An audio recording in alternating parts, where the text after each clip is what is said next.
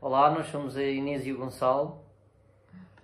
Queríamos começar por dizer que o que mais gostávamos era de poder estar a ir ao vosso encontro num qualquer quartel de bombeiros ou pavilhão multiuso numa terra perdida por Portugal, mas é com muita alegria que aceitamos o convite de vos contar um bocadinho da nossa experiência sobre o Evangelho que, é, que foi para, para a vossa missão e particularmente para a frase do dia de hoje. Nós somos casados, casamos em 2007, somos casados há 14 anos, temos quatro filhos, o Gonçalo, o Francisco, o Pedro e a Leonor, três rapazes e uma rapariga. E temos um dos nossos filhos, o Pedro, é, tem uma deficiência bastante grave, é deficiente profundo, tem, tem problemas cognitivos e problemas respiratórios e é um, um utente bastante habitual do, do, dos hospitais e de, com internamentos profundos e crises de pneumonias e coisas do género bastante, bastante graves. Que agora temos eh, visto com mais frequência uh, por causa de todos os doentes que estão internados com a Covid. E é um bocadinho com base nesta experiência que, que temos que gostávamos de, de, falar convosco e de lançar, de lançar este dia. Quando nós nos conhecemos, eh, foi, conhecemos no ano, no ano 2000, o ano em que o Papa João Paulo II veio, veio a Fátima e veio fazer o anúncio do, do terceiro segredo de Fátima e também o ano em que o Sporting foi campeão, que é sempre importante. E hum, conhecemos-nos nessa altura e passado algum, passado algum tempo a nossa amizade começou, começou a crescer com um grupo de amigos e, hum, e passados alguns anos começámos namoro. Ao fim de algum tempo de começarmos namoro, uh, eu fui, fui conhecendo a família da Inês e a Inês tinha, na altura, outra, outra, eh, tinha outra irmã, que era a Constança, que era também deficiente, deficiente profunda, e tinha tido outra irmã, Leonor, que já tinha morrido, que tinha a mesma, a mesma doença. E ao fim de algum tempo de namoro, cerca de um ano, uh, a Inês contou-me que tinha uma característica e que tinha uma probabilidade grande de que se viesse a ter filhos, que os filhos pudessem ter a mesma doença das irmãs.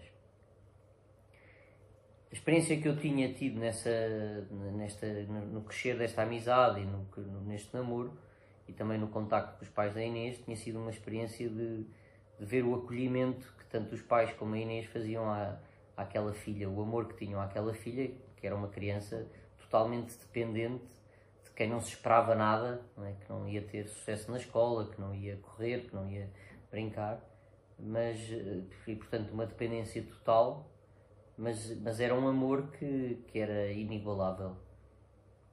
E por isso, quando a Inês me contou uh, esta, esta característica que tinha, uh, não tive qualquer, qualquer dúvida, qualquer questão de abraçá-la, tal como todas as outras características que a Inês tinha, em abraçá-la também nesta, nesta característica e, e, e torná-la também minha.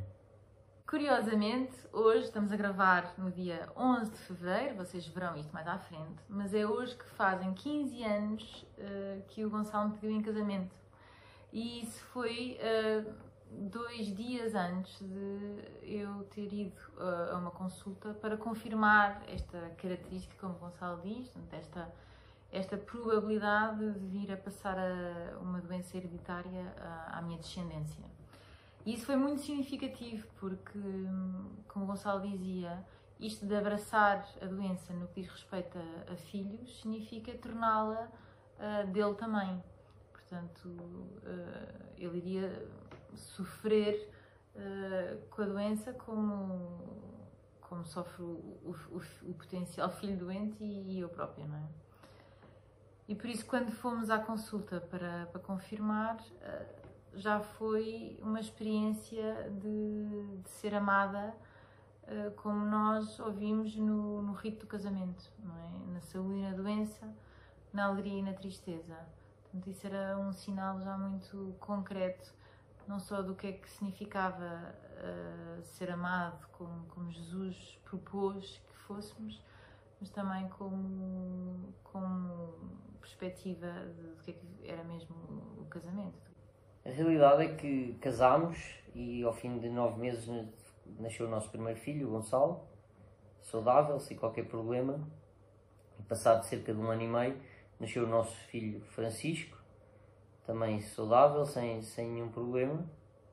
E portanto, nós de alguma maneira, uh, indo crescendo no casamento, estávamos no início de, das nossas carreiras, com dois, dois filhos pequenos, uh, parecia que tudo, tudo corria bem, tudo corria como aparentemente deveria correr.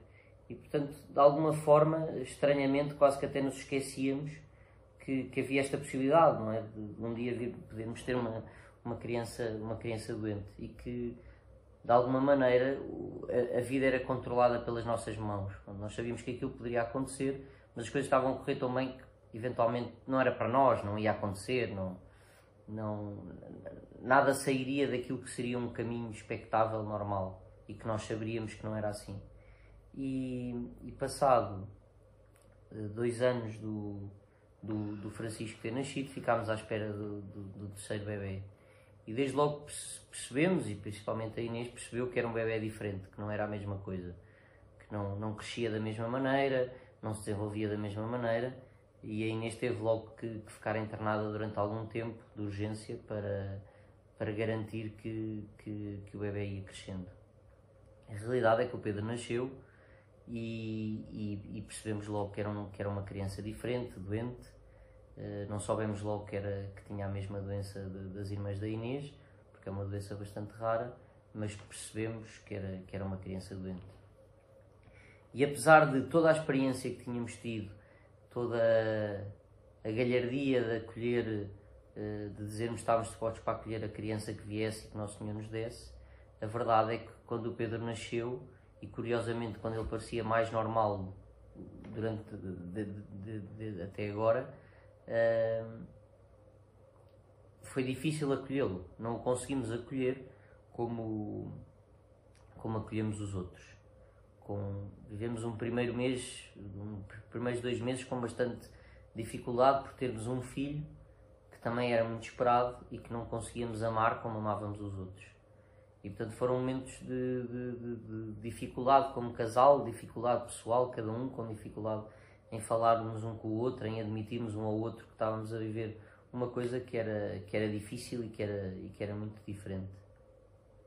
Ao fim do segundo mês, o Pedro teve uma pneumonia bastante grave e teve que ser internado de urgência no hospital. E, e os médicos que estavam lá para tratá-lo e tinham a técnica para o tratar eh, nós percebíamos que aquilo não era, não era o suficiente, não era, não era isso que o Pedro precisava. Claro que precisava de ser tratado, claro que precisava de tomar antibióticos e tratar a pneumonia, mas o que nós percebemos foi que o Pedro precisava era mesmo de um pai e de uma mãe, e que esse pai e essa mãe era, era eu e a Inês, éramos nós.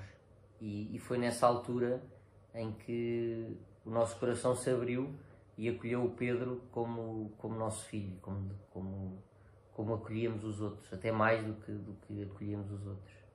E o que é até simbólico disto é que quando a pessoa entra no hospital com um filho, deixa de ter nome próprio. É a mãe do Pedro e o pai do Pedro, porque eles não poderiam decorar os nomes todos. E portanto, quando eles começaram-nos a chamar mãe, pai, parece que despertou em nós aquilo que já éramos, mas que com dificuldade queríamos, queríamos aceitar. Ah, a verdade é que depois desse internamento houve tantos outros muitos deles eh, muito, muito duros, muito parecidos com aquilo que está a acontecer nos cuidados intensivos por todo o país. Um, crises respiratórias, ventilação intrusiva, não intrusiva, isto que agora é tão, é tão evidente e, e tão conhecido de todos, era uma coisa totalmente desconhecida para nós. E nós uh, entramos no hospital tantas vezes com o Pedro em insuficiência respiratória, a achar que já não, já não sairíamos do hospital com ele vivo. E a nossa experiência hum, é, por um lado, muito individual, de cada um, uh, apesar de, serem, de sermos casados e de, e de termos partilha de tanta coisa, é, é, uma experiência mesmo muito pessoal, cada um sofre à sua maneira. Isso às vezes é, é, é até difícil de, de, de viver. Um, por outro lado, foram momentos que foram muito de uma grande clarividência daquilo que daquilo que na, na frase do, do, dia fala isto de, dos ventos serem contrários dos ventos serem violentos porque são momentos de uma dor de tal maneira inenarrável hum, que pouca coisa serve de consolo, uh, pouca coisa ajuda, na verdade. O, nós tínhamos imenso apoio, tínhamos amigos que ficavam com os nossos filhos, tínhamos avós que ficavam com os outros nossos filhos, tínhamos uh, amigos que mandavam mensagens inspiradoras e que faziam uh, correntes de oração. Tivemos tudo, tudo e muito mais do que podíamos pedir, e no entanto, a experiência é que o, o único verdadeiro consolo em momentos tão, tão difíceis uh, é a oportunidade de olhar para o, para o Pedro, no nosso caso, aquele que está muito, muito doente, e começar aos poucos a perceber ali a fisionomia do próprio Jesus. Uh, e não é o Jesus glorioso que ressuscitou e que, e que venceu a morte, é o que veio antes, não é? O Jesus crucificado. E aos poucos começamos a perceber o que ele realmente passou. E passou antes de nós, e portanto, ao passar por isso, trouxe um significado diferente. E isto é uma coisa que eu acho que de outra forma eh, é muito difícil de encontrar eh, e de perceber, com, e de perceber pelo menos com a profundidade que nos foi dada a nós conhecer. Dizia o Papa Francisco na, na canonização de, de, de João XXIII e de João Paulo II que só se encontra resposta no sofrimento na cruz de Jesus, o ato supremo de solidariedade de Deus para conosco, que é totalmente gratuito, totalmente misericordioso. E é essa a experiência que nós temos com este sofrimento do nosso filho. Pensando em vocês e no facto de fazerem missões, penso muito como, como o ato de caridade que é deslocar-nos do nosso cantinho, do nosso conforto, ir ter com outros que estão uh, piores que nós, não é? Que estão sozinhos, que estão doentes. Um, e o que é que isso significa? E a, a experiência para mim, a ajudar o Pedro nas suas grandes dificuldades, não é só de lhe dar alegria quando estou com ele, de poder uh, dar-lhe conforto, mas é para mim a possibilidade de me aproximar de Jesus e de, e de perceber como Ele me convoca a participar também do, do seu sofrimento, até de consolar Jesus. Mas este ano vocês não fazem missões, não se deslocam para lado nenhum, não saem do conforto do vosso lar, não, não vão para uma terra inóspita visitar velhinhos e ajudar crianças a, a estudar. Eh, e portanto pode ser visto como, como os ventos contra, não é? Porque é que porque é que isto acontece, porque é que faz, até pôr em causa porque é que faz sentido estarem aqui, estarem a, a, também nestas missões, não é? Participar. Eventualmente muitos de vocês pensaram, ou eventualmente alguns amigos até não pensaram e não foram e não, não estão nas missões, ou, ou pensaram em não ir, e porque é que faz sentido, não é? Parece que o vento está contra. Mas o que nós temos experimentado na nossa vida, a experiência que fazemos na nossa vida, é que estes ventos que, são, que aparentemente são contra, são mesmo uma maneira de, de Deus falar connosco e de nos ajudar à nossa conversão, de o amarmos mais, de amarmos mais os outros, de amarmos mais os nossos filhos, nos amarmos mais um ao outro. E portanto, estes ventos que são aparentemente contra, são também ventos mandados por Jesus. É? Esta tempestade que, onde, onde o barco dos apóstolos está é uma tempestade que é mandada por Jesus para o reconhecerem melhor, para o perceberem melhor. E portanto, a experiência que nós temos é esta: é que estes ventos contra são para nós, são para abrir mais o nosso coração. Por isso, da nossa experiência, que partilhámos hoje um bocadinho convosco, um, o, acho que o desafio que, ou a mensagem que queremos passar é que não tenham medo, como Jesus diz. Um, avançar contra o vento é, é isto, é, é, caminhar sobre as águas porque Jesus nos está a chamar e quando a violência parecer ser maior do que nós conseguimos aguentar, fazer como São Pedro e dizer salva-me Senhor. E nesse momento é um momento em que uh, a nossa fé sai fortificada uh, e temos plena consciência que não nos bastamos a nós próprios e aí sim temos, temos sempre alguém a, a, quem recorrer. E isso é, na verdade, tudo o que o homem precisa. Eh, se nós tivermos isso, eh, não há vento nenhum que possa uh, ser contrário ao nosso destino, que é estar perto de Jesus no fim dos tempos. Boas missões.